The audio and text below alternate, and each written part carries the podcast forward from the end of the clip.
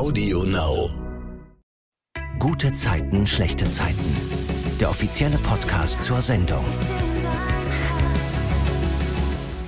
Herzlich willkommen zum Gute Zeiten, schlechte Zeiten Podcast. Ich bin Silvana und blicke hier jeden Freitag auf die Folgen der vergangenen Woche bei GZSZ zurück. Und das mache ich jedes Mal mit Schauspielern der Serie und ich freue mich wirklich sehr, dass ich dieses Mal wieder Valentina Pade im Podcast begrüßen darf. Bei GZSZ spielt sie Sunny Richter. Hallo. Hallo, liebe Silvana. Valentina, du bist jetzt zum zweiten Mal hier zu Gast. Die Folge vom März könnt ihr euch übrigens immer noch bei Audio Now anhören. Und diesmal ist es was ganz Besonderes, weil ja gestern auch deine, Valentinas, erste eigene Serie gestartet ist. Sunny, wer bist du wirklich, heißt sie. Und äh, mit dem Inhalt werden wir auch uns im Laufe des Podcasts noch ausführlicher beschäftigen. Erstmal aber die Frage an dich, wie ist es denn zu dieser Serie gekommen? Inwieweit warst du da in die Planung und Entstehung involviert oder stand das quasi fest und ähm, du hast dich dann einfach nur gefreut. genau, also es war so, ähm, dass RTL im Zusammenhang natürlich auch mit TV Now sich überlegt hat, okay, ähm, wir müssen auch ein paar neue Sachen auf den Markt bringen, gerade natürlich, um auch das Streaming bei uns ein bisschen attraktiver und äh, interessanter zu machen. Und dann haben sie sich überlegt, äh, mit einem Charakter von einer Serie, ob es jetzt alles, was zählt unter uns oder GZS mhm. ist, eine eigene Serie ähm, ja zu planen und vor allem dann auch zu realisieren. Und dann sind sie auf mich gekommen, ähm, worüber ich mich sehr gefreut habe. Ich hatte schon mal ein Gespräch mit meiner Produzentin, die mich darauf aufmerksam gemacht hat, dass sowas eventuell in naher Zukunft kommt. Und dann ging doch relativ alles schneller als gedacht und ähm, Drehbücher wurden geschrieben. Ich wurde mit dem Produzent der Serie bekannt gemacht und auf einmal haben wir dann auch angefangen zu drehen.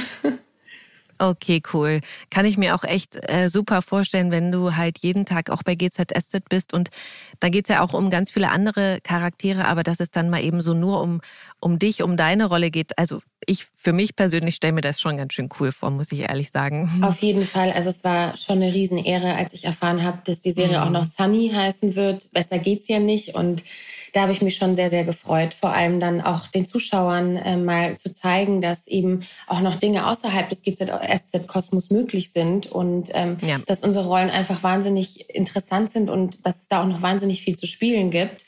Da habe ich mich wirklich gefreut, dass ich die Möglichkeit dazu bekommen habe. Mhm. Der ganze Dreh war ja unter größten Sicherheitsmaßnahmen in Bezug auf Hygiene. Du und dein Team wart rund drei Monate komplett abgekapselt von der Außenwelt, damit sich eben niemand mit Corona infiziert. Wie fühlt sich denn jetzt für dich die neue Freiheit an? Hast du in der Isolation irgendwas für dich auch gelernt oder noch mehr wertschätzen gelernt? Es war natürlich erstmal ein wahnsinniger Schock, als ich erfahren habe, dass wir Sunny nur so drehen können. Ähm, ich bin mhm. äh, ehrlich gesagt überhaupt kein WG-Typ. Und als es dann hieß, Ach. dass äh, wir alle da unter einem Dach äh, leben werden, äh, war das schon eine Herausforderung für mich. Es war nicht das ganze Team, sondern äh, nur der Hauptcast und der Produzent. Also mhm. wir waren insgesamt zu zehnt. Aber wir haben auf jeden Fall diese Situation zu unserem Vorteil gemacht, weil wir uns natürlich dadurch explizit und noch viel besser auf die äh, Szenen, die wir gedreht haben, vorbereiten konnten. Aber es war schon elf Wochen, fast drei Monate ist schon eine lange Zeit. Und als ich die letzte Klappe sozusagen geschlagen habe, als die letzte Klappe gedreht wurde, und mhm. ich dann realisiert habe, okay, du kannst jetzt endlich wieder raus, war das schon irgendwie eine Reizüberflutung. Also ich habe mich natürlich wahnsinnig gefreut, wieder nach Hause zu kommen, in meinem eigenen Bett zu schlafen, meine Familie, meine Freunde zu sehen. Aber wir waren da schon sehr, sehr abgekapselt, auch was die Nachrichten angeht, ähm, wie sich die Situation in Deutschland und auch im Ausland entwickelt. Klar, wir haben alle unsere Handys und Telefone aber ich habe es eben nicht geschafft, mich abends vor den Fernseher zu setzen und die Tagesschau zu gucken. Also wir waren mhm. da schon wie in so einer eigenen Blase und am Anfang war das schon eine Herausforderung für mich. Aber was witzig war, das Erste, was ich gemacht habe am nächsten Tag, als ich frei gekommen bin, in, in Anführungsstrichen, mhm. bin ich in den Supermarkt gegangen weil wir ja natürlich auch während des kompletten Drehs unser Haus, in dem wir gewohnt haben, nicht verlassen durften und nur am Set waren. Wir durften nicht einkaufen gehen. Ähm, uns wurde alles geliefert und unsere lieben Fahrer haben uns alles gebracht, was wir eben nicht bekommen haben. Und mhm. dann bin ich erstmal richtig in den Supermarkt gegangen, habe da auch zwei Stunden verbracht, weil es so schön war, Ach, durch die cool. Regale zu schlendern. Und mittlerweile sind tatsächlich auch Sachen auf den Markt gekommen, die ich noch gar nicht kannte. Also das war wirklich, als wäre ich irgendwie auf dem Mars gewesen und jetzt wieder zurück. Also war schon ein witziges Gefühl, aber vor allem natürlich auch der Moment, äh, wenn man die Freunde das erste Mal wieder sieht oder auch das erste Mal wieder in ein Restaurant geht. Denn ähm, vor mhm. den Dreharbeiten war ja schon der Lockdown, da war ja alles zu. Ich war also insgesamt über sechs Monate nicht mehr in einem Restaurant oder richtig draußen unterwegs und das war dann schon schön. Ja, mhm. Wir gucken jetzt erstmal auf GZSZ. Da haben wir diese Woche drei große Geschichten. Das ist zum einen die um Felix, Nasan, Laura und die ganze Familie dahinter. Mhm. Nasan und Felix haben sich ja im Mauerwerk auf der Toilette geküsst, obwohl Felix ja mit Laura äh, wieder zusammen ist. Er fordert Nasan danach sogar auf, den Gedanken für einen kurzen Moment zuzulassen. Sie geht dann aber und er geht dann auch nach Hause und trifft da auf Laura, die ja inzwischen das Foto gesehen hat, das Sunny von ihm im Müllcontainer gemacht hat für die Masterclass, für die Bewerbung. Mhm. Valentina, vielleicht kannst du noch mal kurz erzählen, was da auf diesem Foto zu sehen war. Genau, auf dem Foto war zu sehen, also erstmal zur Hintergrundgeschichte. Sani hat unbedingt ein Foto gebraucht, um sich bei der Masterclass zu bewerben. Und das Thema war Widersprüche im Alltag. Und sie hat auch ein cooles Bild gemacht, aber aufgrund von Niat und einem Handytausch äh, und irgendwie PIN falsch eingeben, wurde dieses Bild eben gelöscht und dann war sie richtig unter Druck das Foto an Brian Fox zu senden, weil ähm, der Annahmeschluss bald war. Dann sitzt sie total frustriert und verzweifelt mit Lili auf einer Bank und auf einmal sieht sie Felix Lehmann im Müllcontainer wühlen. Und einen größeren Widerspruch ja. gibt's ja nicht. Der Businessman in einem Müllcontainer. Das mhm. war sozusagen der Widerspruch im Alltag. Da hat sie dann auch natürlich sofort draufgehalten und hat ihr Bewerbungsfoto für die Masterclass geschossen. Und darauf war auch noch zu sehen, und das ist der springende Punkt jetzt bei Laura, dass er ja da so ein Goldkettchen genau. rausgezogen hat aus dem Müll. Genau, Felix hat ein Goldarmband in der Hand und Sunny kann es überhaupt nicht zuordnen. Das interessiert sie auch nicht in dem Moment. Hauptsache, sie hat ihr Bild. Mhm. Aber auf dem Bild ist eben zu sehen, dass Felix ein Goldarmband in der Hand hält, das er aus dem Müll gefischt hat. Und Sunny möchte das Bild äh, Felix vorbeibringen und ihn um seine Genehmigung fragen, ob sie das verwenden darf. Laura macht aber die Tür auf und zeigt ihr auch das Bild. Ja. Und Laura sieht dann, wie gesagt, dieses Armband und kann sofort zuordnen, dass es von Nasan ist. Genau, und er hatte ihr ja gesagt, weil seine Klamotten hatten ja gestunken, da hat sie ihn ja überrascht, als er die gerade wegschmeißen wollte, dass er in einem Müllcontainer so einen Autoschlüssel gesucht hat. Ja, jetzt weiß sie also die Wahrheit und spricht Felix darauf an und er gibt dann auch zu, Nasan inzwischen sogar geküsst zu haben. Er sagt aber auch gleich, dass sie nicht zusammenpassen. Valentina, wie fändest du eine Paarung Felix-Nasan? Ich finde die Paarung Felix Nasan sehr interessant. Mhm. Könnte ich mir auch gut vorstellen. Klar, es sind schon große Brüche, sage ich jetzt mal. Ja. Aber wenn sie sich verstehen, ich denke mir immer da, wo die Liebe hinfällt. Und äh, wenn mhm. sie sich wirklich lieben und ja, was füreinander empfinden, warum nicht? Na, dann müssen wir aber jetzt nochmal darauf zurückkommen, dass ja auch Sunny schon mit Felix verheiratet war. Also da waren ja auch, glaube ich, Welten dazwischen, aber. Klar, aber bei Sunny und Felix war es so, dass beide, sage ich jetzt mal, einen ähnlichen Familien-Background haben. Beide im selben Thema waren, äh, was den Job anging. Die haben sich ja dann sozusagen auch im Büro wieder richtig kennen, also das erste Mal richtig gesehen wieder und äh, auch ineinander verliebt.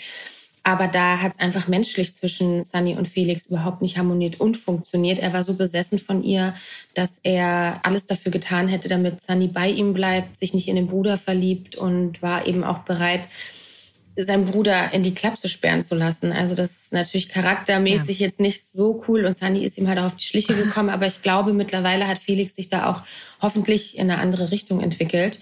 Und wenn Nasan das Gefühl hat, dass er offen und ehrlich zu ihr ist, warum nicht? Mhm. Felix lässt sich dann im Mauerwerk volllaufen und geht angetrunken ins Krankenhaus zu Nasan, wo er ihr klarmacht, dass aus ihnen nichts wird und er ihre Einstellung als Muslima sowieso als tiefstes Mittelalter empfindet. Und dann geht Felix wieder ins Mauerwerk, lässt sich da weiter volllaufen, bis John ihn dann ins Lager verfrachtet, wo er auf einer Liege ausnüchtern soll. Erst am nächsten Morgen kommt er nach Hause zu Laura, die sich schon Sorgen gemacht hat, allerdings Felix nicht angerufen hat, obwohl sie das Telefon schon mehrfach in der Hand hatte. Valentina, kennst du sowas? Wie, wie bist du in der Beziehung, wenn der Mann nicht nach Hause kommt? Also bei mir ist ja schon ein bisschen länger her. Hm. Und ähm, nein, also ich finde, wenn man eine Beziehung hat, ist es schon total wichtig, dass man sich ähm, gegenseitig vertraut und auch ehrlich und offen zueinander ist. Da ist aber allein schon so viel passiert zwischen Felix und Laura, dass ich diese Beziehung als relativ schwierig einstufen würde, zumal er ja auch Nasan jetzt geküsst hat. Und ähm, ich glaube, Laura ja. ahnt, dass da was im Busche ist. Aber ich bin so ein Typ, wenn ich merke, okay, es könnte sein, dass es sich in die andere Richtung entwickelt, äh, dass er mir fremd geht oder nicht mehr das für mich empfindet, sondern dass auch noch eine andere Frau im Spiel ist, bin ich rigoros und ziehe da auch einen Schlussstrich. Mhm. Ich an Lauras Stelle hätte auch nicht angerufen, aber hätte am nächsten Morgen meine Sachen gepackt und wäre nicht mehr da gewesen, wenn er nach Hause gekommen ist. Nicht, weil er mal feiern geht oder so, sondern wie gesagt mhm. mit dem mhm. ganzen Hintergrundwissen, ja, dass sich da was anbahnt zwischen jemandem anderem. Und ähm, mhm. das würde ich nicht mit mir machen lassen. Bei mir ist ja so, ich war ja früher wirklich so der Typ Frau, was man so klischeemäßig so sagt, aber ich glaube, da wächst man dann auch mit dem Alter, dass ich dann meinen Freund nachts, weiß weiß ich, 25, 30 Mal angerufen habe, obwohl ich ja wusste, okay, nach zweimal, er geht bestimmt jetzt nicht mehr ran, mhm. weil es halt schon so stalkermäßig ist, aber würde ich jetzt auch nicht mehr machen, aber muss ich zugeben, habe ich schon mal gemacht. Du, habe ich auch gemacht, als ich 16, 17 war. Der ja, genau. Freund meinte, er meldet sich in einer Stunde und es ist eine Stunde mhm. zwei her mhm. und ich bin am Durchdrehen. Oh Hatte ich auch, aber da kann ich wirklich auch nur allen Frauen und Mädels, aber auch Männern den Tipp geben. Äh, man macht sich dann selber so verrückt, dass man nicht schlafen kann. Man ja. ärgert sich so über sich selbst. Das bringt nichts. Vor allem, wenn der andere dann was getrunken hat, ist der eh noch genervt. Also ich würde tatsächlich Absolut. eher empfehlen, am nächsten Morgen in Ruhe darüber zu reden. Und am selben Abend, nachts um zwölf, äh, hat das alles keinen Sinn. Aber wie gesagt, da, da wächst man auch erst dran, wenn man älter wird und wenn ja. man Erfahrungen gesammelt hat. Genau. Und ich habe das auch schon gemacht. okay, cool. da bin ich wenigstens nicht die Einzige hier. Nein. Okay, letzten Endes sagt Felix Laura aber, dass er sie liebt und sie nicht verlieren will. Und dazu sagt sie gar nichts richtig. Sie nickt aber zustimmend dazu. Also da scheint jetzt erstmal so Schwamm drüber zu sein. An diese Geschichte knüpft dann der Strang von Katrin und Gerner an, die Felix ja unbedingt aus der Firma raushaben wollen. Das hat Moritz mitgekriegt und angeboten, Joe zu helfen, aber der hat abgelehnt. Trotzdem hat Moritz seine Chance genutzt und Fotos von Felix gemacht, als er betrunken im Lager geschlafen hat. Er hat da vor ihm auf so einen Karton eine Lein aus Mehl aufgeschüttet, damit so aussieht wie also wie, wie Kokain und davon Fotos gemacht. Diese Fotos bietet er jetzt Joe an, der lehnt aber ab und beleidigt Moritz auch ziemlich, dass das Anfängerkram wäre.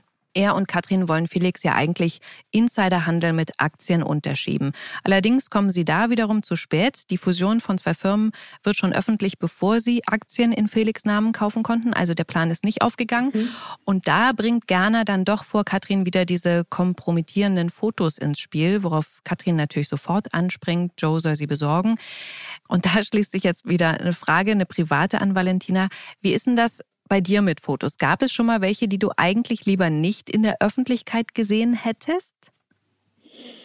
Mm, also durch Social Media und so ähm, zeigt man natürlich schon sehr viel von sich, aber ich bin da auch relativ bedacht. Also ich poste natürlich nur das, was zu mir passt oder was ich auch wirklich will.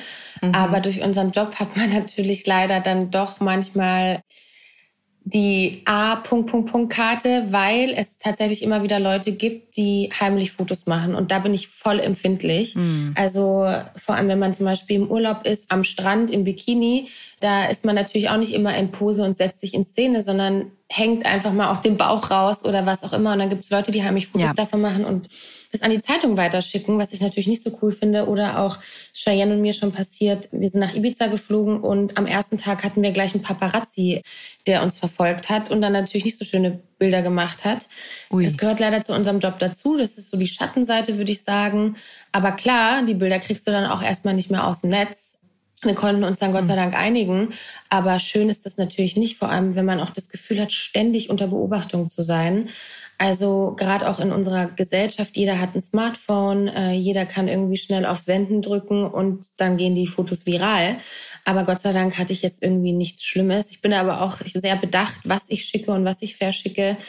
Und ich sage immer, das Internet vergisst nie. Also von daher kann ich auch nur einraten, private Fotos auch privat zu lassen. Und apropos bedacht, da möchte ich auf ein Foto zu sprechen kommen, dass du vor dem Start von Sunny, wer bist du wirklich selbst bei Instagram gepostet hast und ähm, so ein bisschen für Wirbel gesorgt hast. Ich erzähle es mal allen, die es nicht gesehen haben. Da warst du drauf, Hand in Hand mit einem Mann und da hast du drunter geschrieben, finally. Und dazu ein rotes Herz und ein Hashtag Love und alle so, inklusive mir, yay, sie ist wieder glücklich vergeben.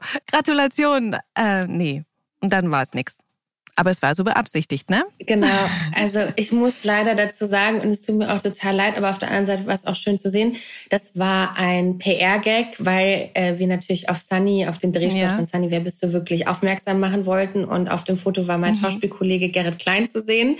Das Witzige war, dieses Foto ist entstanden, nachdem wir uns erst 20 Stunden kannten und wir dann gebeten worden sind, äh, so ein Bild zu machen, was auch mega eingeschlagen ist. Also ja, voll. ja ich fand es halt so süß, weil die Fans und Follower, die waren so glücklich, endlich Valentina, weil ich mhm. bin ja mhm. schon ein bisschen länger Single und endlich bist du glücklich und wir freuen uns so für dich. Dann hat es mir schon fast wieder leid getan, aber ich habe es dann auch relativ schnell aufgelöst.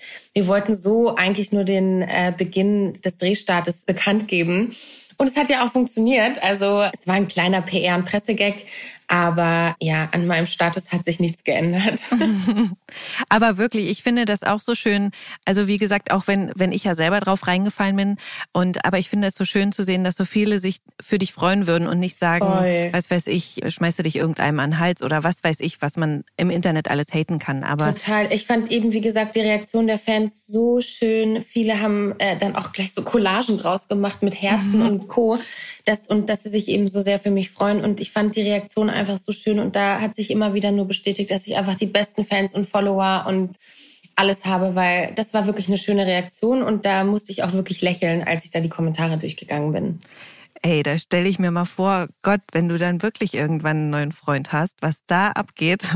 Stell dir mal vor, Hochzeitsbilder, da bin ich auch gespannt, was da dann kommt. ja, krass. Dann haben wir bei GZSZ noch den Konflikt Laura und Moritz. Sie will ihm nicht verzeihen, dass er sich nicht als Stammzellenspender registrieren lassen hat, obwohl sie ja kurz davor war zu sterben. Moritz hat sich inzwischen mehrfach entschuldigt, aber der zieht einfach gar nichts. Er fragt dann bei seiner Mutter nach, was er noch tun kann. Yvonne zeigt ihm sogar noch mal im Krankenhaus das Zimmer, wo Laura behandelt wurde und erzählt, wie schlecht es um sie stand. Und dann lässt er sich tatsächlich in die Stammzellspenderdatei aufnehmen, ohne dass Yvonne davon weiß. Und und ähm, geht dann wieder zu Laura, um ihr den Ausweis zu zeigen und zu verdeutlichen, dass er jetzt was kapiert hat und dass er eben durch diese Registrierung jetzt eben auch anderen helfen kann. Valentina, bist du eigentlich Stammzellenspender registriert?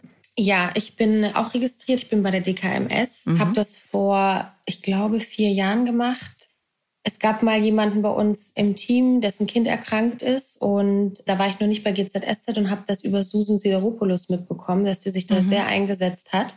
Und kurz danach bin ich zur GZSZ gekommen und dann wurde das immer wieder Thema und dann habe ich mich auch registrieren lassen.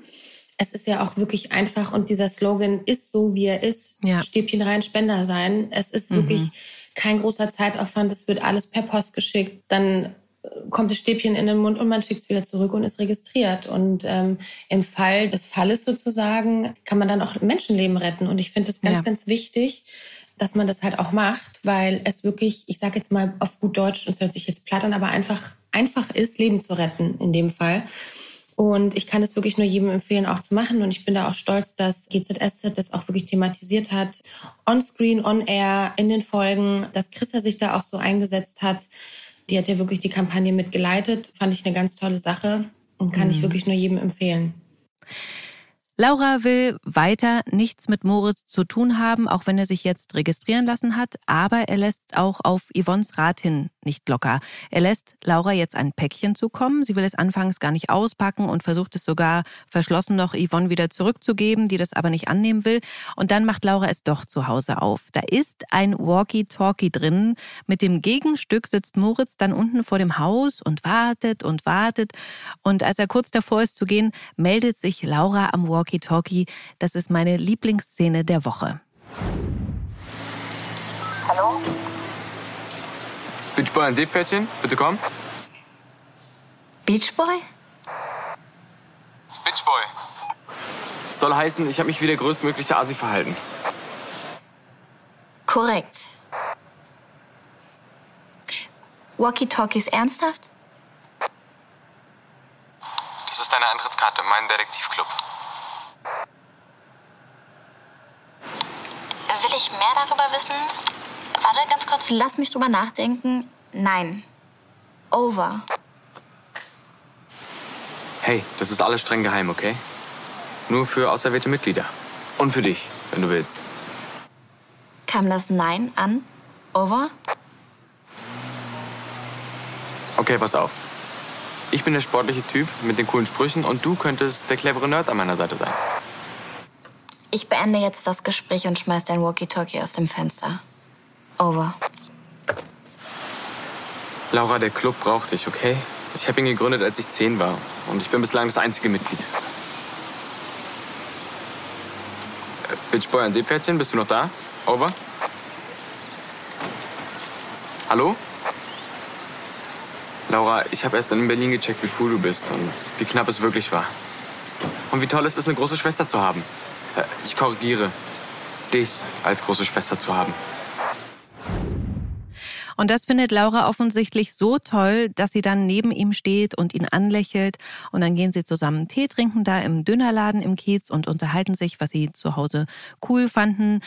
Laura mochte Backgammon total. Das Spiel liegt dann auch zufällig da in dem Dönerladen und dann spielen sie das auch zusammen, was Yvonne natürlich direkt auf der anderen Straßenseite sieht und lächelt, zufrieden ist. Valentina, hast du ein Lieblingsspiel? Etwas, was du mit deiner Schwester gerne spielst oder gespielt hast?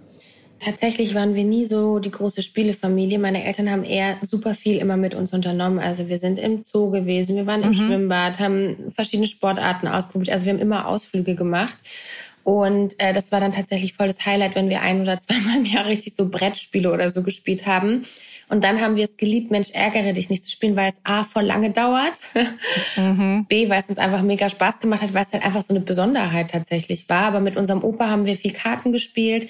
Und jetzt witzigerweise, als ich jetzt in der Quarantäne war, da muss die Zeit natürlich auch totgeschlagen werden. Und da haben wir wirklich regelmäßig Uno gespielt. Ach, cool. Ja, das war total witzig. Und da kamen auch echt Kindheitserinnerungen hoch. Ach, schön. Die zweite große Geschichte diese Woche bei GZSZ ist die um Merle und Jonas. Merle ist ja schwanger mit 16. Jonas und Merle haben entschieden, das Kind zu bekommen, aber man merkt als Zuschauer schon, dass Jonas da mehr Feuer und Flamme ist als Merle. Das wird dann auch in der Szene deutlich, als Merle Jonas bestärkt, einen Gig auf Ibiza anzunehmen, der genau am Geburtstermin sein soll. Sie sagt ihm da, wir müssen ja nicht beide unser Leben schrotten. Und da fragt Jonas nochmal nach, ob sie das wirklich haben will, das Kind, wischt Merles Bedenken aber direkt weg und verspricht ihr, dass das alles gar nicht so schwer wird. Sie hat ja ihn und er hat Erfahrung im Babybetreuen durch Emma. Sauer wird Merle dann, weil Jonas seiner Mutter am Telefon sagt, dass sie ein Baby kriegen, obwohl sie eigentlich vorgehabt hatten, dass sie bis zur zwölften Woche warten und dann erst das allen sagen. Wie ist denn das bei dir? Sagst du deiner Mama eigentlich alles oder gibt's da auch Geheimnisse? Also bei uns ist es so, ähm, wir haben wahnsinnig inniges Verhältnis zu unserer Mutter. Ja. Vor allem auch ich. Ich bin total das Mama-Kind und meine Mutter ist mhm. wie meine Mutter, aber auch wie meine beste Freundin. Also ich erzähle ihr alles. Und ich glaube, wenn ich schwanger wäre, wäre sie die erste, die es erfahren würde, mhm. weil sie einfach immer das Richtige sagt auch. Es hört sich jetzt so doof an. Natürlich nicht Sachen, die ich hören will, aber sie gibt einem immer ein gutes Gefühl. Und deshalb bin ich mir sicher, dass sie die Erste wäre, die es erfährt. Aber ich kann natürlich äh, an Merle Stelle das total verstehen, dass sie sauer ist, wenn sie was mit ihrem Freund ausmacht. Vor ja. allem, wenn es um so ein wichtiges Thema geht. Ähm, und man weiß ja auch, warum man das erst ab der zwölften Schwangerschaftswoche und so kommuniziert. Mhm. Kann ich sie total verstehen. Das ist schon so ein kleiner äh, Vertrauensbruch. Und ja. das ist ja auch ein Ding zwischen den beiden. Und wenn sie das für richtig empfindet, dass unter sich oder unter denen zu klären und für sich zu behalten, dann hat das schon auch einen Grund. Und da bin ich total auf ihrer Seite. Ja, finde ich auch. Da müsste er sich dann auch dran halten. Dann sind Merle und Jonas zum Ultraschalltermin im Krankenhaus. Da rennt sie dann aber vor der Untersuchung weg und sagt Jonas später, dass sie sich nicht so sicher ist wie Jonas, dass sie das hinkriegen. Sie hat eigentlich nur Panik, sagt sie. Und dann sagt sie wortwörtlich, sie will, dass das Baby weg ist. Ja, und dann oh streiten sie sich. Er stellt die Beziehung in Frage. Sie versucht ihm klarzumachen, dass sie sich zu jung fühlt und Angst hat. Aber irgendwie geht er da nicht drauf ein. Erst Leon macht ihm dann klar, dass er Merle jetzt unterstützen sollte. Und dann kommt Jonas zu Merle, entschuldigt sich. Allerdings nur, um wenig später wieder auszurasten, als Merle ihm sagt, dass sie jetzt schon einen Termin für den Schwangerschaftsabbruch gemacht hat. Da will er auf gar keinen Fall mitkommen. Ja, also eine ganz krasse Situation. Das ist auch für mich, wenn ich das sehe, immer schwierig. Okay, kann ich ihn jetzt verstehen oder finde ich das eigentlich nur scheiße, wie er sich verhält? Ja, das ist natürlich schwierig zu beurteilen, vor allem als Außenstehender. Aber ich bin da, mhm. ich würde sagen, zu 100 Prozent auf der Seite der Frau. Denn die Frau oder Merle in dem Fall ist diejenige, die das Kind bekommt, die es austrägt und vor allem die auch die Verantwortung fürs Kind hat. Denn man weiß ja. nie, wie sich eine Beziehung gerade im jungen Alter entwickelt, mhm. ob es da eine Trennung gibt. Und ich sage jetzt mal, zu 80 Prozent lebt das Kind dann eh bei der Mutter ja. wenn es keinen anderen triftigen Grund dafür gibt. Und sie hat die Verantwortung. Es ist A, ihr Körper und sie wird auch im Nachhinein ein Leben lang die Verantwortung für das Kind haben. Und ich finde es tatsächlich, obwohl sie noch so jung ist, sehr, sehr reif und weise, die Überlegungen oder alle möglichen Szenarien durchzugehen. Was ist dann mit meinem Leben? Und vor allem kann ich dem Kind das beste Leben bieten, das es verdient hat, obwohl ich noch so jung bin. Also ja. ich verstehe das total. Es ist natürlich eine mega schwierige Entscheidung, mit 16 Jahren so eine Entscheidung zu treffen, das Kind zu bekommen oder nicht. Ich hoffe, für sich findet sie den richtigen Weg und finde es von Jonas nicht so cool, sie da so unter Druck zu setzen, weil es ist immer leicht zu sagen, ja klar, kriegt das Kind, aber was ist, wenn die Beziehung irgendwie auseinandergeht? Ja. Für den Mann ist es einfacher zu genau, gehen. Genau, für den Mann ist es einfacher zu gehen. Aber ich sage jetzt mal, dann hat sie die Arschkarte, weil sie sich natürlich eine Familie erhofft hat, aber falls es nicht klappt, sie hat immer die Verbindung zu dem Kind. Sie hat mhm. immer die Verantwortung, muss es großziehen, muss es durchbringen, durchfüttern. Er ist äh, verantwortlich, was die Schule angeht, was die Ausbildung angeht und das weitere Leben natürlich. Und da ist es immer einfacher vom Mann zu sagen, ja, krieg das Kind mal, dann gucken wir mal, wie es ist. Mhm. Also schwierig. Ich hoffe, sie trifft da die richtige Entscheidung. Mhm. Ich will mal auf eine kleine Szene am Rande eingehen. Da fand ich nämlich ganz lustig, dass Toni Merle zu Hause vorgeschlagen hat, zur Ablenkung Castingshows zu gucken. Und äh, Toni auch sagt, sie kennt sie alle. Äh, wie ist denn das bei dir, Valentina, mit Castingshows oder Reality-Formaten? Was ist denn so dein Ding oder nichts davon? Mm, das ist auch eine gute Frage. Also ich bin wahnsinnig großer Fan von Let's Dance zum Beispiel, weil mhm. ich finde, das ist ein Format, in dem es um Leistung geht, um Steigerung, um Ehrgeiz, aber auch natürlich schön anzusehen. Ne? Die Kostüme, die Tänze, äh, ja. wie das alles umgesetzt wird. Davon bin ich auf jeden Fall ein großer Fan. Meine Schwester war ja auch, ich glaube 2017 dabei und da war ich natürlich in erster Reihe gesessen, habe ein Schild hochgehalten als Vollfan. ähm, und war auch immer bei den Shows Backstage dabei, um sie auch ja anzufeuern und für sie da zu sein. Und das war schon cool, weil ich da so mal in diese Let's Dance-Welt tauchen konnte. Ich kenne mittlerweile fast alle Tänzer per Du und ähm, mhm. ja, das war schon eine besondere Zeit. Wer ist dein Lieblingstänzer? Oh Gott, das ist jetzt gemein. Ich mag alle natürlich, aber als Mann, ich mag den Christian Poland Ach. total gerne. Ich kenne ihn halt mhm. auch privat sehr gut. Ich finde Massimo auch cool. Ich bin auch mit seiner mhm. Frau Rebecca befreundet. Wir kennen uns auch. Also ich finde, da machen wirklich alle einen super Job. Und ansonsten ich sag jetzt mal so ein bisschen leichtere Kosten natürlich diese ganzen Dating-Shows. Ne? Da hockt man sich dann vor die Couch mit einer Pizza und einer Freundin und dann ist der mm, Abend cool. äh, garantiert ein Erfolg. das stimmt. Lilly redet Jonas schließlich ins Gewissen, macht ihm klar, wie krass es ist, mit 16 schwanger zu werden. Lilly bittet ihn, Merle nicht im Stich zu lassen, wenn sie ihn am meisten braucht. Jonas wiederum kann nicht verstehen, dass er in diesem Fall nichts zu sagen hat. Auf jeden Fall steht letzten Endes Jonas mit Blumen bei Merle vor der Tür. Er sagt, ihm ist klar geworden, wie wichtig ihm ist, dass es ihr gut geht. Und er will akzeptieren, wenn sie kein Baby will. Er will, dass sie glücklich ist. Dann sind wir mit dieser Geschichte für diese Woche durch und dann haben wir noch die große Geschichte um Paul, Emily und Tuna. Die drei und Sunny wissen inzwischen, dass Tuna der leibliche Vater von Kate ist, was ja sehr für Spannungen sorgt. Paul ist genervt, weil er mitkriegt, wie viel Kate ihrem Patenonkel Tuna so erzählt, wovon die Eltern gar nichts wissen, von einem Streit mit der Freundin zum Beispiel. Und dann kommt es zum Eklat, als bei Kate in der Schule ein Tag ansteht, an dem die Väter ihre Berufe vorstellen vorstellen sollen. Paul kann an dem Termin nicht und deswegen will Tuna einspringen, was Paul erstmal annimmt. Als er aber mitkriegt, was Tuna alles vorbereitet für die ganze Klasse, wird's Paul dann doch zu viel. Er sagt ihm, dass aus der Sache nichts wird, dass er das nicht will, dass Kate einfach Struktur braucht und ähm, zu viel Zeit mit ihr zu verbringen nicht gut ist. Okay, wenn es dir lieber ist, dass Kate die Einzige in der Klasse ist, die mir ohne Vater ankommt? Tuna, du bist nicht Kates Vater. Mann, es nervt mich einfach, wie du dich hier aufspielst mit deinem Kinderkaffee und deinem ständig irgendwelche Drachen bauen und deinen Werbeplakaten hier überall in der ganzen Stadt, Mann. Ich wollte einfach nur, dass sie einen schönen Tag hat. Und. Und sorry, ich bin ihr Vater. Ja, was hast du denn beigesteuert, außer ein bisschen Sperma? Ich hatte keine Wahl. Tuna, wenn du unbedingt ein Kind haben willst, dann geh raus, such dir eine Frau, mach dir ein Kind, aber klau mir nicht mein Kind. Ach nee, du findest ja keine Frau, die Bock auf dich hat. Paul wird also richtig gemein. Ich finde, das passt eigentlich gar nicht so zu ihm, aber auch mal schön eine neue Seite zu sehen. Er wirft Tuna vor, sich in die Familie reinzudrängeln und dann gibt's ihm auch Tuna voll zurück. Er hält Paul nämlich vor, dass Emily ja kein Kind mehr mit ihm will, was ja Pauls Wunderpunkt ist. Sunny hat ja Emily immer ins Gewissen geredet, Tuna die Wahrheit über die Vaterschaft zu sagen. Sie hat's ja nicht gemacht. Das war ja letzten Endes Paul. Was denkst du darüber, Valentina? Ist das so richtig gewesen? Hältst du das auch immer noch für richtig, dass überhaupt Tuna das weiß?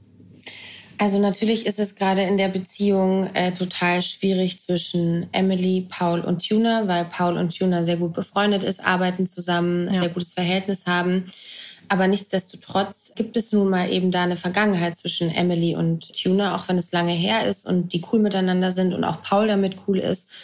Aber ja, da ist halt vor mehreren Jahren etwas passiert und dadurch ist eben Kate entstanden. Ich finde es schon total wichtig, dem leiblichen Vater zu sagen, dass er der Vater ist, auch wenn das für sehr viel Probleme und Stress sorgen kann. Aber ich finde, jeder Mann hat das Recht, das schon zu erfahren. Natürlich ist Emilys Angst, dass sich das Verhältnis zwischen den Männern, aber auch zwischen ihr und ihm und vor allem zwischen zwischen Tuna und Kate verändert. Ja. Klar hat man dann als Frau, als Mutter Angst, wenn man gerade ein stabiles Familienleben hat, das sie sich mit Paul aufgebaut hat, hat man Angst, dass dann da ein Dritter kommt und reinfuscht. Völlig berechtigt. Aber ich glaube, Sunnys Job als ihre beste Freundin in dem Fall war es schon, zu sagen, Tuna hat ein Recht darauf und sie wird sich das ein Leben lang nicht verzeihen, wenn es dann durch einen blöden Zufall irgendwie rauskommt oder Kate da irgendwas merkt. Deshalb finde ich das schon wichtig, das zu kommunizieren. Und mhm. ich glaube schon, dass es die richtige Entscheidung war. Ich meine, Paul hat es ja auch nicht mehr ausgehalten und hat ja. deshalb Tuna gesagt.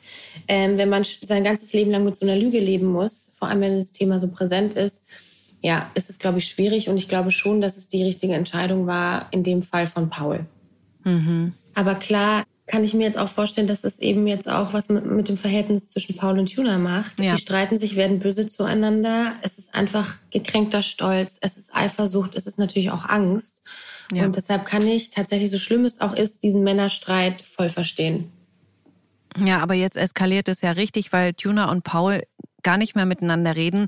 Tuna vertraut sich dann Nihat an, sagt ihm, dass er Kates Vater ist, was Emily und Paul natürlich richtig schlimm finden, weil sie ja gesagt haben, er darf es niemandem sagen.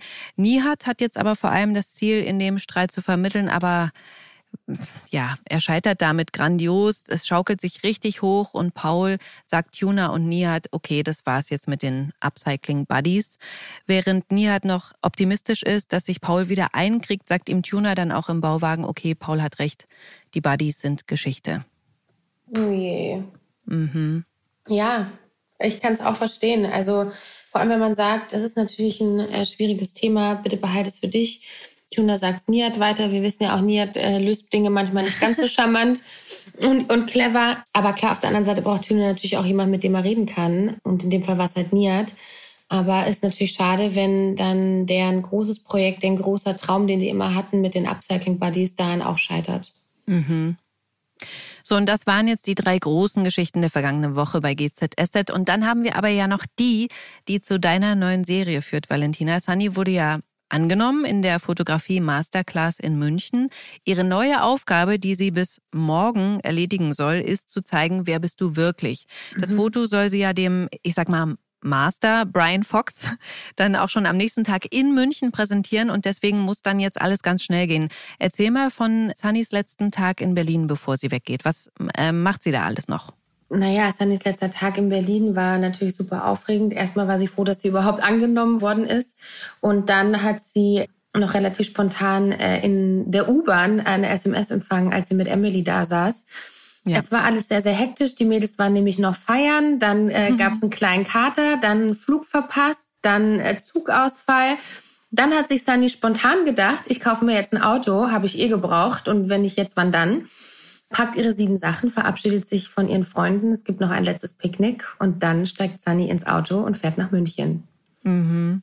Und auf äh, zwei kleine Sachen will ich da nochmal explizit eingehen. Und zum einen finde ich nämlich ganz lustig, wie Nihat so die Umzugskartons erträgt und so von sich wegwirft, weil da irgendwie was, Lili kurz was von Spinnen sagt. Und das fand ich ganz süß, dass so ein Mann äh, da so reagiert.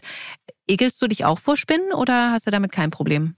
Ja, also wenn sie so kleine sind, geht's, aber sobald die wirklich ein bisschen größer sind, ich weiß auch nicht. Ich meine, es sind so kleine Tiere. Vielleicht wurde uns das auch immer eingeprägt, dass Spinnen böse sind, aber ich bin jetzt auch kein großer Fan. Also ich bin froh, wenn ich in der Wohnung keine Spinnen habe. Okay. Und dann haben wir ja noch eben kurze Erwähnung, dass Sunnys Mutter ja auch nach München fliegt, weil sie sich von ihrem Vater getrennt hat. Das spielt ja dann in, in Sunny, wer bist du wirklich, offensichtlich eine größere Rolle. Und dann eben jetzt noch die zweite Frage. Sunny hat ja ganz kurz noch Muffensausen, äh, was sie da eigentlich macht in München, ob sie da überhaupt richtig sein wird. Valentina, hattest du jemals Zweifel oder Sorge, irgendwo nicht hinzupassen? Mmh. Also ich glaube, wenn man jung ist und neue Dinge anstehen, macht man sich immer die Gedanken, kriege ich das hin, schaffe ich das, werde ich akzeptiert, angenommen, mache ich meinen Job gut, sind alle zufrieden. Ich glaube, das steckt in jedem von uns drin, gerade wenn man auch ehrgeizig ist und seinen Job immer zu 120 Prozent erfüllen will. Ich kann Sunny da total verstehen, von heute auf morgen aus ihrer gewohnten Umgebung wegzugehen, von ihren Freunden. Sie hat ja auch ein bisschen Angst, Emily im Stich zu lassen, obwohl mhm. sie ihr dann auch ein gutes Gefühl gibt, kurz bevor sie geht. Ja, aber es ist auf jeden Fall eine Herausforderung, vor der sie steht und hofft natürlich, dass da alles gut gehen wird. Aber ich als Valentina habe das natürlich auch immer wieder. Ich möchte immer das Beste geben, ich möchte, dass alles perfekt ist. Und äh, dann fragt man sich schon, okay, wird morgen alles gut gehen? Habe ich mir auch gedacht, als ich in die Villa eingezogen bin, mhm. kurz vor dem Dreh, werden die Leute mich akzeptieren, werden sie mich annehmen, werden mhm. wir alle miteinander klarkommen. Ich glaube, das ist ganz normal, dass man sich Sorgen macht und auch mal Ängste hat. Und ja. ähm, umso schöner ist es dann, wenn sich das dann eben nicht bestätigt, sondern wenn man dann das Gefühl hat, okay, ich bin angekommen, es funktioniert alles so, wie ich es mir erhofft habe. Und dann ist dieses Gefühl umso schöner. Hm. Das finde ich so cool, dass du das so so offen sagst, also weil ich glaube, das ist wirklich total menschlich und das hat jeder. Ich hätte mich jetzt gewundert, hättest du gesagt, nö, ich weiß, dass ich gut ankomme. Zweifel ja, habe ich nie. Super. Nee, also wie gesagt, ich glaube, wir sind alle nur Menschen und nobody is perfect, auch wenn wir jeden Tag das Beste geben. Aber wir sind alle nur Menschen und ich habe auch Tage, wo ich abends nach Hause komme und fix und fertig bin. Als ich 2017, 18 super viel gedreht habe mit Social Media, alles dazu kam, ich war ja trotzdem immer noch sehr jung, habe ich auch mhm. Tage gehabt, da habe ich, kam ich dann um 20, 21 Uhr nach einem 16-Stunden-Tag zurück, bin in die Garage gefahren und saß erst mal 10 Minuten in der Garage und habe die Augen zugemacht, um mal runterzufahren mhm. weil es natürlich alles wahnsinnig viel Kraft kostet. Aber auf der anderen Seite liebe ich meinen Job so sehr. Und klar muss man auch Abstriche im Leben machen, aber ich weiß ja, wofür ich es tue. Ich tue es für mich, ich tue es für meine Karriere, ich tue es für unsere Zuschauer, ich tue es für Sunny. Und in dem Moment, als ich erfahren habe, dass ich eine eigene Serie bekomme, wusste hm. ich, das hat sich alles gelohnt die letzten Jahre. Das glaube ich.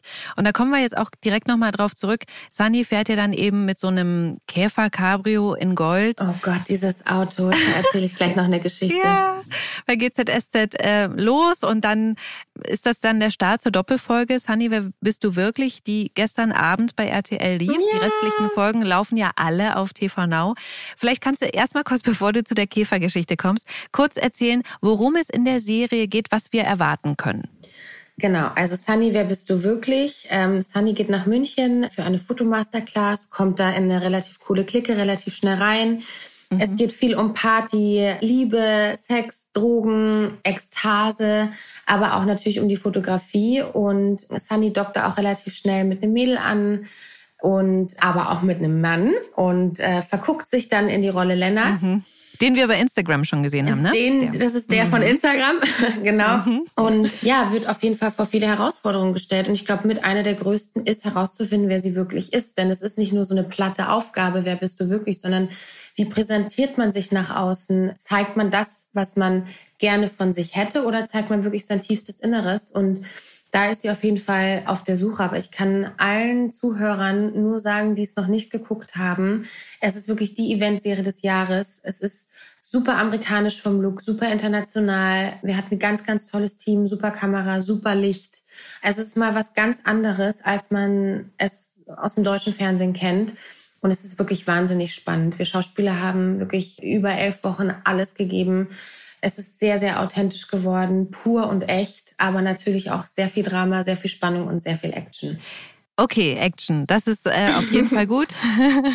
Weil ich finde so, Sunny, wer bist du wirklich, klingt halt wirklich so ein bisschen, deswegen frage ich auch noch so nach so einer Selbstfindungsserie, weißt du? Aber wenn du dann sagst, okay, Spannung und Action, alles klar, gucke ich. Genau, vor allem, es wurde ja nicht nur Sunny die Frage gestellt, wer bist du wirklich, sondern ich glaube, alle Charaktere sind so ein bisschen im Schwimmen, weil sie auch nicht wissen, wer sie sind. Und ich glaube, als mhm. ich die Drehbücher gelesen habe, habe ich mich vor den Spiegel gestellt und mich selber gefragt, wer bist du wirklich? Ich glaube, viele von uns begleitet diese Frage und es ist, hört sich vielleicht erstmal soft an, aber wenn man dann so sein Leben Revue passieren lässt und auch Momente, die noch vor einem stehen, ist es auf jeden Fall alles andere als langweilig, sondern voller Emotionen und voller Leidenschaft auch. Also, mhm. ob man das jetzt auf Partnerschaften bezieht oder auf sich selbst oder auch auf Familie.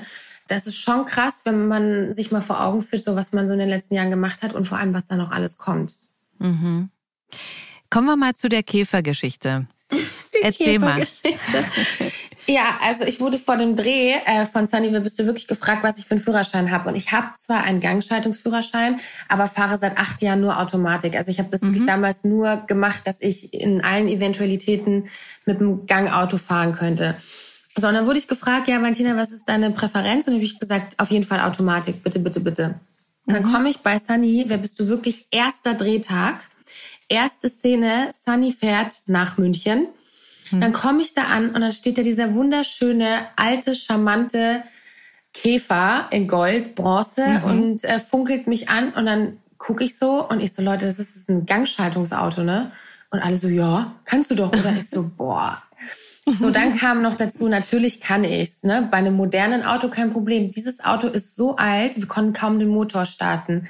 Dann mhm. hat keiner vom Team den Rückwärtsgang reinbekommen, weil wir mussten ja immer wieder auf Anfang fahren. Dann hatte ich rechts einen Kameramann sitzen, hinten einen Kameramann sitzen und war natürlich voll unter Druck und Stress, weil ich natürlich wollte, dass alles gut geht. So, ich habe natürlich vergessen, die Handbremse zu lösen, was ja heutzutage auch nicht mehr üblich ist. Dann hat der eine Kameramann die Handbremse gelöst, der andere hat mir, obwohl er die Kamera auf der Schulter hatte, beim Schalten geholfen und so oh bin Gott. ich dann in meiner ersten Szene nach München getuckert. Und dann mhm. hatten wir noch das beste Erlebnis ever. Eine der letzten Szenen, wenn Sunny München verlässt und zurück nach Berlin fährt. Wir hatten totalen Zeitdruck und wir hatten eigentlich nur eine Einstellung. Und dann meinte der Regisseur, ja, Martina, du setzt dich dann rein, fährst um die Ecke, so ich brauche schon so ein bisschen Bewegung in der Szene und fährst halt dann um die Ecke. Ich so, okay, eine Einstellung, okay, Martina, reiß dich zusammen. So, dann will ich den Motor starten, den Gang einlegen. In dem Moment stippt mir der Wagen ab. Ich hatte aber schon die Handbremse gezogen und es ging so ein bisschen bergab und ich bin wirklich in Zeitlupe aus oh dem Gott. Bild gerollt, dachte noch, bitte Valentina, schaff noch die Kurve, schaff noch die Kurve. Ich war halt so langsam, dass ich mitten auf der Kreuzung in der Kurve stehen geblieben bin. Und ich höre schon das Team, die haben sich schon in die Hose gemacht vor Lachen, weil das auch so witzig aussah. So, ich entscheide mich jetzt, ich fahre zurück nach Berlin und dann roll ich in Slow-Mo aus dem Bild. Und das Team, oh wir Gott. mussten dann auch abbrechen. Die konnten weder die Angel noch die Kamera halten, weil die so lachen mussten, weil dieses Auto wirklich schon so eine Geschichte hatte. Es war schon wirklich mhm. die Hauptrolle gefühlt in dieser Serie, weil mit diesem Auto so viel schief ging. Und ich bin dann wirklich in der letzten Szene aus dem Bild gerollt. Ich hoffe, da legen sie ein bisschen ich brauche äh, Bewegung. Geschwindigkeit. Ja, ich hoffe, da legen sie da ein bisschen, sie, äh, ein bisschen Geschwindigkeit rein. Aber das war wirklich so geil. Stimmt, schneller abspielen. Ja, genau. Ich habe gesagt, wir müssen ein bisschen äh, schneller spielen dann, weil mhm. äh, das wird sonst peinlich. Sunny rollt zurück nach Berlin. Jetzt noch, weil du es mehrmals gesagt hast. Also das spielt ja in München, aber ihr habt nicht in München gedreht, stimmt's? Ich muss leider euch die Illusion nehmen. Es war tatsächlich geplant, also dass der Hauptdrehort Berlin und Potsdam sein wird. Mhm. Gerade auch wegen der Masterclass, weil wir da eine ganz tolle Villa hatten, in der wir gedreht haben, die Löwenvilla, ähm, die einfach mega war. Also sowas von atemberaubend und beeindruckend. Unglaublich. Aber dann war halt geplant, dass wir noch für eine Woche nach München fahren und da die ganzen E-Shots und Establisher drehen, wie zum Beispiel Sunny geht auf der Maximilianstraße spazieren. Mhm. Sunny hält ihren Kopf aus der Limousine, während wir über irgendeine bekannte Münchner Straße fahren und so ein bisschen halt dieses Münchner Feeling mit einbauen können. Aber aufgrund von Corona war uns das natürlich nicht möglich. Ich war ja in Vollzeitquarantäne mhm. und musste in Berlin bleiben. Aber unser Kameramann, unser Hauptkameramann Daniel Bussmann, ganz toller Mensch übrigens, der ist mit einem kleinen Team nach München gereist und hat da drei Tage gedreht. Jetzt leider ohne mich, aber ja, es ist auf jeden Fall München-Feeling da. Und wir erzählen München. Okay. Ich glaube, wir haben das auch äh, von der Innenausstattung und Requisite und den Kennzeichen und so alles super hinbekommen. Also es würde dem normalen Zuschauer nicht auffallen, dass wir nicht in München waren. Aber so ist es beim Film. Es wird mega viel getrickst und gemogelt, aber Hauptsache äh, das Endprodukt ist gut. Mhm. Ich will mal noch mal auf eine Szene eingehen, die ganz zum Anfang der Serie spielt, weil Sunny ja so ein bisschen, sage ich mal, nicht gleich aufgenommen wird von der Gruppe. Was du auch gesagt hast, die wird ja teilweise auch gemobbt, würde ich mal sagen. Hast du privat schon mal sowas erlebt oder ist dir sowas fern? Klar, äh, nee, also ich würde lügen, wenn ich sage, sowas ist mir noch nie passiert. Gerade damals in der Schulzeit hatten es Shannon und mhm. ich jetzt auch nicht immer leicht, weil wir halt immer die Zwillinge waren, weil wir nie alleine waren. Mhm. Ähm, was aber auch auf jeden Fall ein großer Vorteil ist. Ähm, ich, ich erschrecke mich immer wieder darum, wie böse Kinder sein können. Ob ich das jetzt von meinen Freundinnen mitbekomme, ähm, deren Kinder schon im Kindergarten oder in der Schule sind, finde ich ganz, ganz schlimm. Auch das Thema Mobbing. Ich finde es auch total wichtig, dass man auch offen darüber spricht.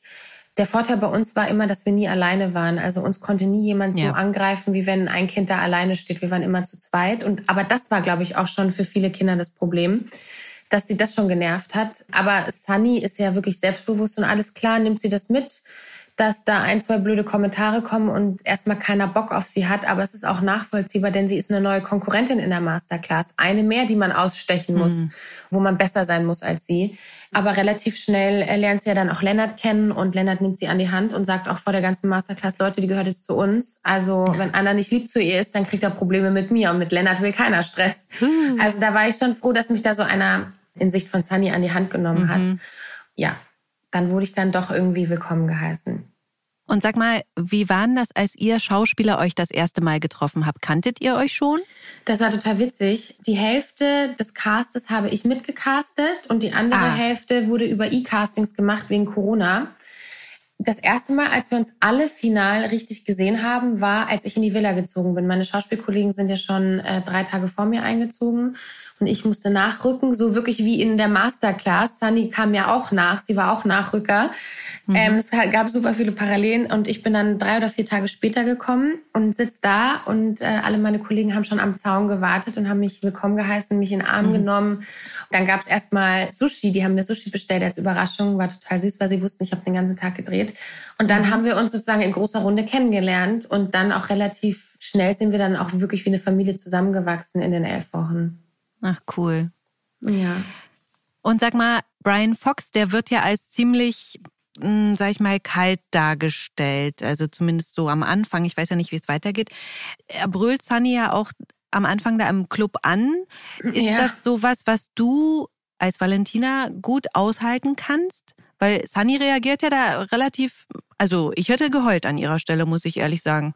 Ja, tatsächlich war es, glaube ich, auch im Drehbuch so, dass es hieß, Sunny soll weinen. Und dann dachte ich, ah. das äh, haben wir auch mit dem Regisseur und dem Produzenten dann so besprochen. Ähm, ich habe gesagt, ganz ehrlich, es trifft sie mega. Aber sie würde sich niemals die Blöße geben, vor ihrem großen äh, Fotografen-Idol Brian Fox in Tränen auszubrechen, sondern mhm. sie würde versuchen, dagegen anzukämpfen, um ihm zu zeigen, dass sie eine starke Persönlichkeit ist. Und deshalb habe ich mich da tatsächlich auch so ein bisschen geweigert zu weinen, Ach, cool. weil ich glaube, sowas passiert einem immer wieder mal im Leben. Mir als Valentina Gott sei Dank jetzt noch nie so extrem, weil ich auch sehr, sehr schlagfertig bin. Also ich glaube, der andere würde dann eher heulend abhauen. ähm, aber Sani ist halt nicht so. Aber wichtig war mir eben, dem die Stirn zu bieten, indem sie ruhig bleibt und eben nicht in Tränen ausbricht. Mhm. Und ich glaube, so fährt man immer besser im Leben, wenn man nach außen, auch wenn es einen wahnsinnig viel Kraft kostet, versucht, ähm, stabil zu bleiben und ihm die Stirn zu bieten im Sinne von, ich zeige dir jetzt nicht, wie sehr es mich getroffen hat. Klar, mhm. als er dann abends aufs Zimmer gegangen ist oder am nächsten Morgen hat sie vielleicht für sich geweint, aber ihm gegenüber ist sie stark geblieben und das war mein Ziel, das dem Zuschauer auch zu zeigen. Ja, aber wie du sagst, sowas sich dann so zusammenzureißen und eben dann nicht zu weinen, das erfordert so viel Kraft, das musst du erstmal schaffen. Also. Mhm. Richtig gut. Ja. Jetzt auf den Käfer sind wir ja schon eingegangen. Ne? Es soll ja aber dann noch einen Zwischenfall mit dir äh, bei den Dreharbeiten gegeben haben. Stichwort Sexszene wurde mir so zugeworfen. Erzähl mal. ja, ähm, mit Sunny konnten wir natürlich jetzt auch mal ein bisschen mehr Sex erzählen, ein bisschen mehr Haut zeigen, ähm, weil wir eben nicht im Vorabendprogramm laufen. Und äh, ja, das wurde auch ganz schön ausgereizt. Also jeder von uns hatte, glaube ich, jeder von uns außer Wilson und mhm. Briggs hatten Sexszenen und das auch nicht mhm. wenig. Na, da bin ich aber gespannt. Meine erste Sexszene mit meinem Schauspielpartner Gerrit, also mit Rolle Lennart, zwischen Sunny und Lennart, war so, dass es äh, halt so, ja, wie sagt man das, heftig zur Sache ging, dass wir im ersten Take äh, mit dem Tisch umgekippt sind und auf die Kamera gefallen sind. Oh Gott. Ja, ähm, ich muss auch sagen, da hat der Gerrit auch wirklich super reagiert. Wir haben uns davor noch gestritten, weil ich meinte, Alter, zieh deine Turnschuhe aus bei dieser Szene. Er so, nein, wir sind ja im Club, das geht ja relativ schnell, das ist nur authentisch, wenn ich da die Schuhe anhab, da habe ich mhm. schon die Augen verdreht. Aber im Nachhinein war ich echt glücklich und froh, dass er die Schuhe anhatte, weil er sofort aufgesprungen ist, mich festgehalten hat, den Tisch halb festgehalten hat und den Kameramann sanft beiseite geschoben hat, dass da auch niemandem was passiert. Aber dann ging es ja noch weiter ähm, und das ist immer wieder ein Phänomen meines Erachtens. Wenn man dreht, spürt man, empfindet man keinen Schmerz. Und mhm. als ich abends nach Hause kam, habe ich auf meine Knie geguckt. Die waren komplett blau, grün, offen und geschwollen. Ich hatte überall oh Prellungen. Gott von diesem ständigen Aufprall halt, ähm, wenn man halt auf jemandem drauf sitzt mit den Knien, so, dann passiert mhm. das halt. Aber weil, weil wir das natürlich viel öfter drehen, als man das in echt macht, ja. viel öfter wiederholen, bin ich halt immer wieder auf diese Stelle geknallt. Und ich sah aus, als wäre ich aus dem zweiten Stock gefallen, was die Beine mhm. angeht. Das war ganz schön heftig, ja. Apropos zweiter Stock, Stunts. Oh Gott. Da gibt's ja bestimmt welche. Ja, es gab einen Stunt und zwar hätten wir aus acht Meter Höhe springen sollen und ich habe gesagt, seid ihr Ach. lebensmüde? Auf gar ah. keinen Fall. Und wir hatten einen Stunt-Double natürlich, alle von uns. Okay. Ähm, da bin ich auch immer wieder glücklich und dankbar und muss auch echt sagen, Respekt, äh, was die für einen Job haben.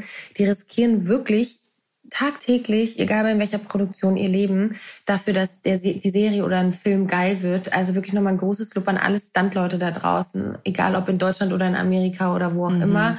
Ich stand da oben, habe runtergeguckt und dachte mir, boah, ich hätte jetzt gar keinen Bock, darunter zu springen.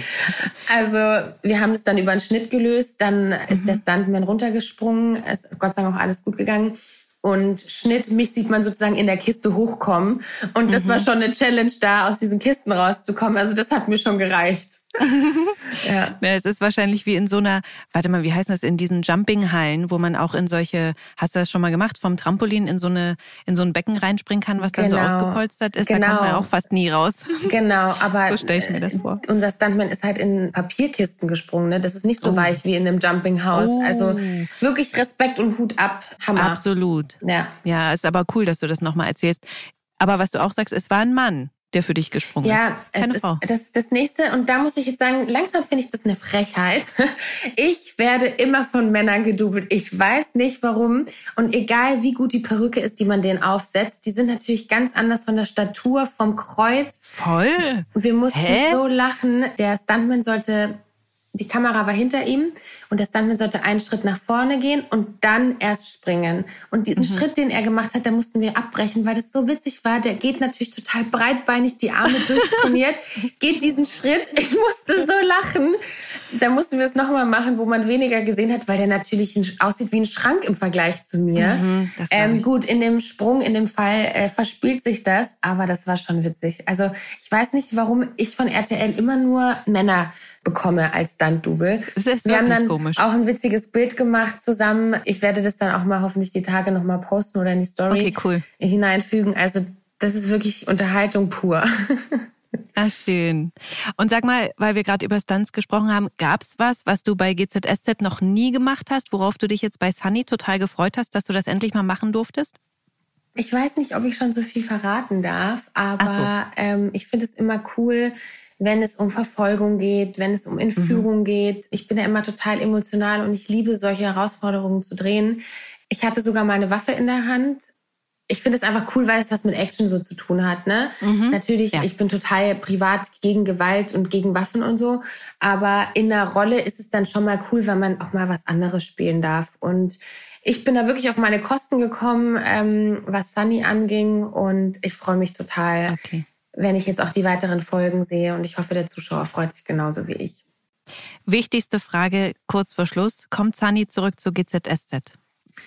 kommt Sunny zurück zu GZS. Also ich würde sagen, Sunny hat schon gut in München gefallen, aber es ist schon wahnsinnig viel passiert. Und mhm. das ist ein Grund dafür, warum sie wieder merkt, dass ihr Herz eigentlich in Berlin ist, bei ihrer Familie, bei ihren Freunden, bei ihrem Großvater, bei Emily, bei dem Laden.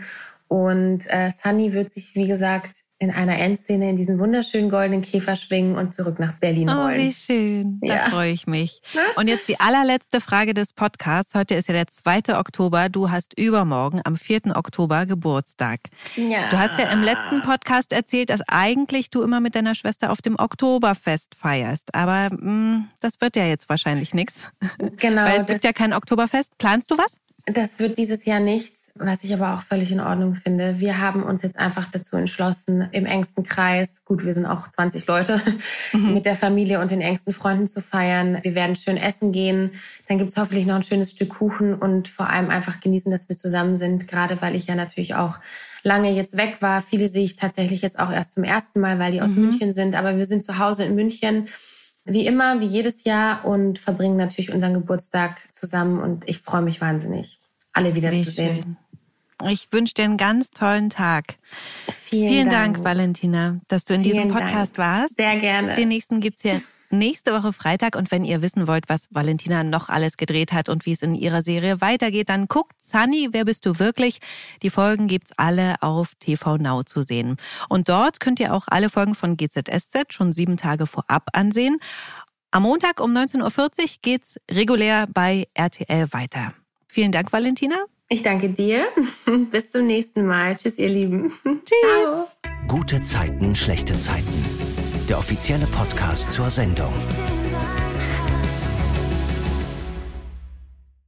Sie hörten einen RTL-Podcast.